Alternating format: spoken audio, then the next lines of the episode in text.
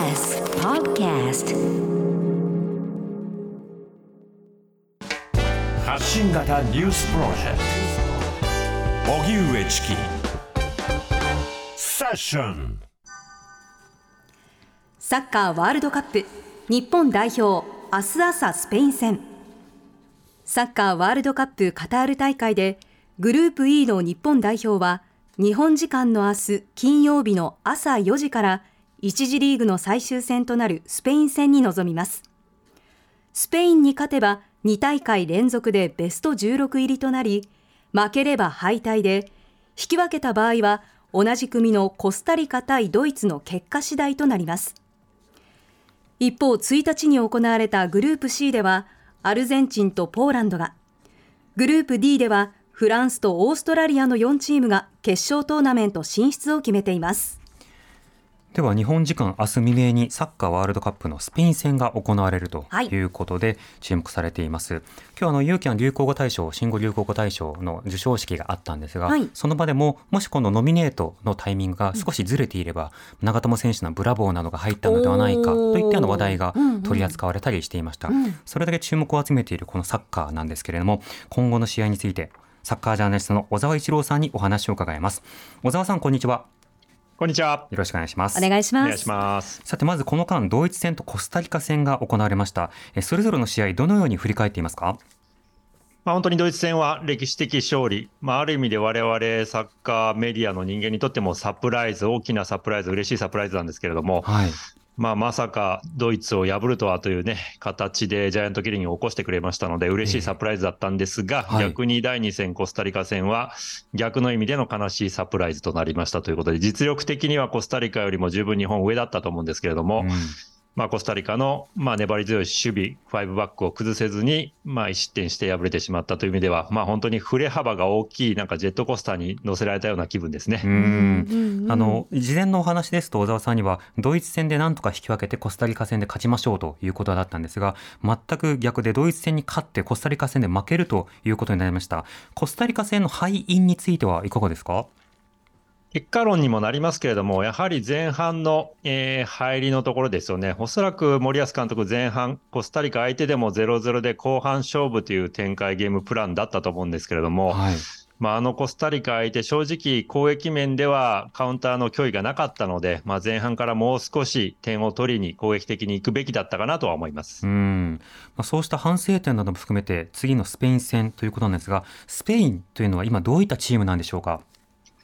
今非常にいいチームとしては完成度が高いパスサッカーをしてます。これまでのスペイン代表2010年にワールドカップ優勝して以降、ボールは回るんですけれども、なかなかゴールに至らない、決定力が足りないというような代表チームだったんですが、はい、ルイス・エニケ監督が3年ほど前に就任して以降、えー、パスを回すだけではなくて、やはりゴールを狙っていくんだ、サッカーというスポーツはゴールを奪わなければいけないということで、縦に速い、今までのスペインサッカーにはない要素を取り入れてますので、非常に高速なパスサッカーをしながら、ゴールにしっかりと向かっていくサッカーをしてますので、非常に脅威のある強いチームだなと思っています。監督の交代や戦術の変更などによって、一気にこうチームが機能するようなこともあるんですね。そうですね。なおかつ、ルイス・エニゲ監督は、国内の今ベストな選手ではなく、自分のそういう、えー、サッカーのアイデアにふさわしい選手をこう呼んでますので、はい、まあ国内ではかなり人選に関して言うと議論があるんですけれども、やはり彼がやりたいサッカーを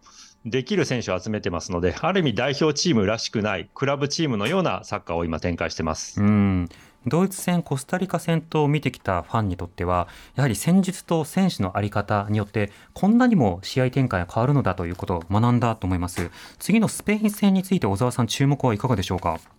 やはり日本代表、森保監督のまあ、ゲームプラン、特に前半からどういう形で入るのかというところになると思うんですけれども、はい、日本は正直、勝ち以外はなかなか難しい状況に追い込まれてますので、うん、森保監督は初戦ドイツ戦の後半にやったように、攻撃的な前向きなサッカーを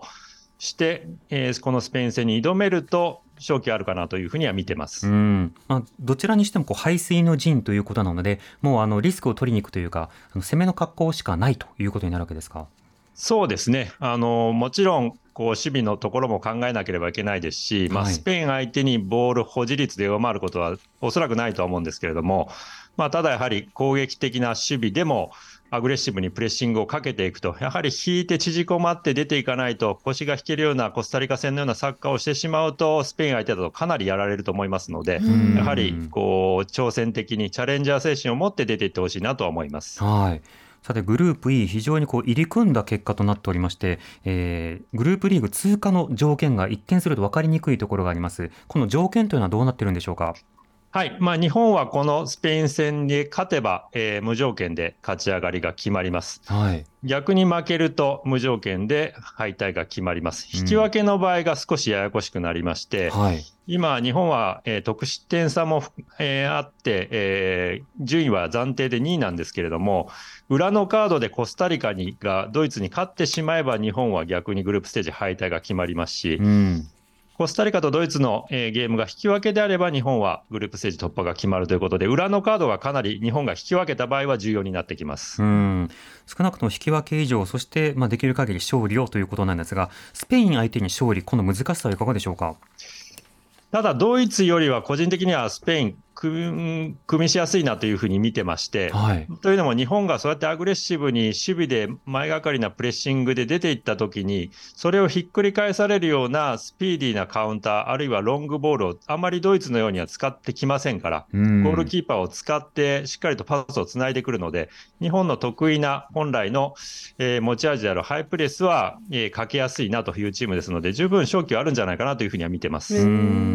また試合展開、日本、左サイドが結構機能するような場面も目立ったと思いますが、スペインに対してもそれは効果的になりそうでしょうか？そうですね、その中でも今朝のスペインのメディアを見てると、やはり日本の三笘選手の脅威をかなり感じてますので、はい、個人的には森保監督が三笘選手を先発で使うのかどうかというところも大きなポイントになってくると見ています。うん。あのコスタリカ戦のツイッタータイムラインなどを見てると、あの先日は三笘頼りだっていうような、そうした批判的な言及もありましたが、それをどう機能させるのか、それはどうでしょうか？